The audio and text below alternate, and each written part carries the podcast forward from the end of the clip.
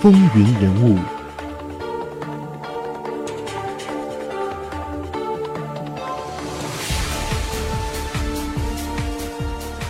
欢迎继续收听《风云人物》，我是华丽。老布什当年到北京后，第二天的日记中是这样记载的：人们不知道毛主席在哪里，大家都在猜测，也在议论。这是有八亿人口的国家。但保密工作却做得非常出色，神奇，太神奇了！能够见上毛泽东主席，当时对布什来讲也是一大心愿。可这个愿望一直到一九七五年十月二十一日才得以实现。这一天的午宴上，毛泽东表侄女、时任副外长王海荣对前来为福特总统访华做前期准备的基辛格说。前英国首相爱德华西斯最近访问时见到了毛泽东主席，因为他明确提出了会见请求。基辛格立即就心领神会，他说：“如果这是正式询问我是否愿意会见主席，那么我的回答是肯定的。”几个小时之后，基辛格在人民大会堂就会见了时任国务院副总理的邓小平。会谈的时候，有人递给邓小平一张纸条，他看了一眼。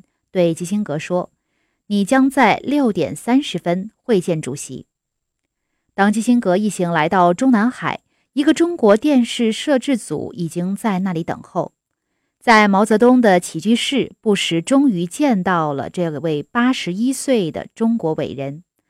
在日记中，他曾经这样记录对毛泽东的第一印象：他个子高大，皮肤有些黑，看起来很结实。握手时很有力。当基辛格向他问安时，他笑着说：“我是为来访者准备的一个陈列品，我很快就要去见上帝了。我已经收到了上帝的邀请。”听到世界上人口最多的共产党国家领导人说出这样的话，真令人震惊。会谈快结束的时候，毛泽东对布什说：“这位大使，你为什么不来见我？”布什回答道。那真是荣幸，可是我怕您太忙了。毛泽东说：“啊，我不忙，我不管国内事务，我只读国际新闻。你一定要来见我。”对于毛泽东这样的一次邀请，布什只当是一种外交表示，并没有太当真。一年之后，毛泽东去世，布什向一位中国官员说起这件事。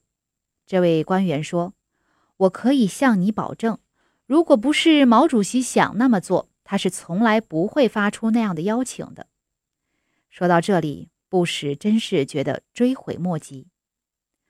这就是布什和毛泽东的第一次会见，而巧得很，距离他到中国整整一年。五周之后，福特总统对中国进行国事访问，布什又见到了毛泽东，这是第二次，也是最后一次。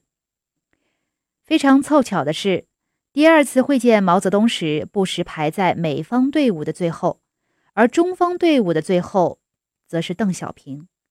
谁都想不到，若干年后，这两个人会分别成为各自国家的领袖，并结下深厚情谊。早在布什到北京不久之后，就和邓小平见过面。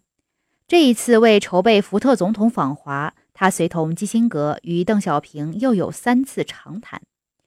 这个正处于上升阶段的小个子中国领导人给布什留下了深刻的印象。布什这样在他的日记中描写邓小平：他抽起烟来一支接一支，喝起茶来也是一杯又一杯。他说自己是来自中国西南四川省的乡巴佬和历经风雨的军人。一九七五年底。布什接到了白宫的调令，要让他出任美国中央情报局局长。他担心中国方面对这个职位有不好的看法，因而没有提出向中方高层领导辞行的要求。没想到，就在他离职回国的前一天，邓小平在人民大会堂设宴为他饯行。席间，邓小平开玩笑地问他说：“你是不是一直在监视我啊？”随即，两人哈哈大笑。邓小平对老布什说：“无论你什么时候来访问，我们都欢迎；即便是以中央情报局局长的身份，我们也欢迎。”如此大度胸怀令布什非常的感动。他后来在日记中写道：“当时在北京的其他外交官对此简直是妒火中烧，因为邓小平是他们想见而见不到的中国领导人。”布什到中国之前，当时基辛格曾经预言：“你会不时有实质性的工作可做，但在多数情况下，你会感到令人难以置信的厌倦。”布什偏就不信，凭着他开朗的个性，怎么会交不到中国朋友呢？可走马上任之后，他才真切体会到，别说是交朋友，就是接触一下当地百姓，在当时那个封闭的社会，也绝不是一件容易的事情。不过，布什还是很快找到了办法，联络处给他安排了一辆克莱斯勒轿车。开始，他和芭芭拉都乘坐它出行。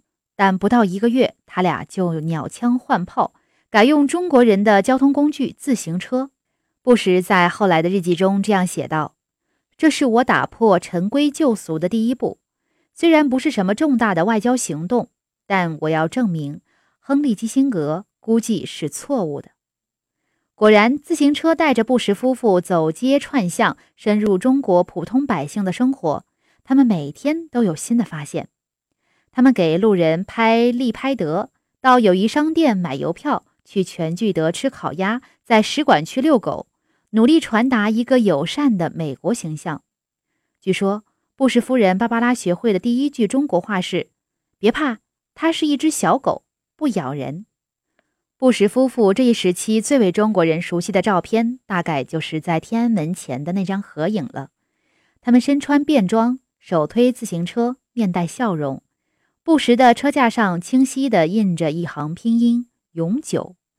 正因为这段经历，当1989年布什以总统身份带着夫人访华时，时任总理李鹏特意送给他两辆飞鸽牌自行车，以纪念那段难忘的岁月。芭芭拉日后对朋友说：“假如问我和布什婚姻生活中最愉快的时光，那就是派驻北京的那些日子。”那时候，我们经常游览北京的各处名胜，真是快活极了。自行车上的布什发现了一个自行车上的中国，他坚信个人外交必须亲自去了解，而不是轻信教科书上所说的。同时，他也希望让中国人知道，美国人和他们没什么两样。他的自行车大使名声不胫而走，并且远远超出了北京城。后来，当他们去大庆参观石油城，去西安参观兵马俑，去广州出席广交会，去西藏游览，都会听到有人指指点点：“嘿，我知道那个穿黑西装的，是在北京骑自行车的家伙。”听到这样的话，不时觉得难以置信，也感到有些许的得意。个人外交让布什结交了一大堆的草民朋友。一九八九年再度访华的时候，中国方面计划在长城饭店筹备一个大型的晚宴，布什亲自点名，要求见见当年的老友，包括崇文门的牧师、国际俱乐部的陪练员、厨师等等。一九七四年十月二十一日到一九七五年十二月七日，布什在北京生活了十三个月，这段时光为他的后半生留下了深刻的中国情结。时任美国总统期间，他不顾国会的强烈反对，将中国的最惠国待遇延长一年。卸任后，他几乎每年都回到中国，有时甚至一年四次。二零零八年的八月，布什作为美国奥运代表团荣誉团长再次回到中国，他的儿子小布什是美国啦啦队队长，女儿也在赛场上摇旗呐喊，一家人抢足了风头。回忆当年的北京，布什坦诚有一种回家的感觉。对于老布什的评价，主要是在于他在军事政策的侧重。由于他军人的出身背景以及好战的作风，打从担任总统时已经表露无遗。但是人们也认为他在对军事政策时就眉飞色舞，但是一处理经济他就打哈欠。而这也成为了老布什在一九九二年总统大选中败给新秀克林顿的原因。一九九零年时，美国已经出现了两千二百亿美元的赤字。布什上任面对的第一个经济问题就是财政赤字，在一九八零年以来增长了三倍。老布什认为，解决的良方是减少政府开支，但是在以民主党控制的国会压力之下，老布什却只能选择加税来解决赤字问题。在一九八八年参选时，老布什曾承诺。在他任内不加税，这一举动却打破了他竞选时的诺言。后来，在老布什任内，美国还经历过一段长达六个月的经济衰退，失业率跳升至高位，使得联邦政府的福利开支大为增加。在一九九二年的大选中，布什就因为经济萧条而败给了克林顿。顽强的军人性格可以说伴随老布什总统的一生。二零一四年六月十二号，为了庆祝自己的九十岁大寿，他决定以直升机跳伞的方式来庆祝。据说他的儿子和妻子都曾试图阻止他，但是没有成功。后来，老布什在与一名从陆军跳伞队退休的教练一起完成了这次跳伞。这是老布什第八次跳伞，第一次是在二战时期的一九四四年，当时他是轰炸机飞行员。飞机受到攻击起火，无法支撑的情况下，只能跳伞求生。另外，也是老布什第四次以跳伞方式为自己庆生，是在七十五岁、八十岁和八十五岁的生日时。据说，老布什表示，九十五岁生日的时候还要进行跳伞庆生。好，以上就是本期节目的全部内容了，和大家一起回顾了美国第四十一任总统老布什。非常感谢您的收听，我们下次节目再会。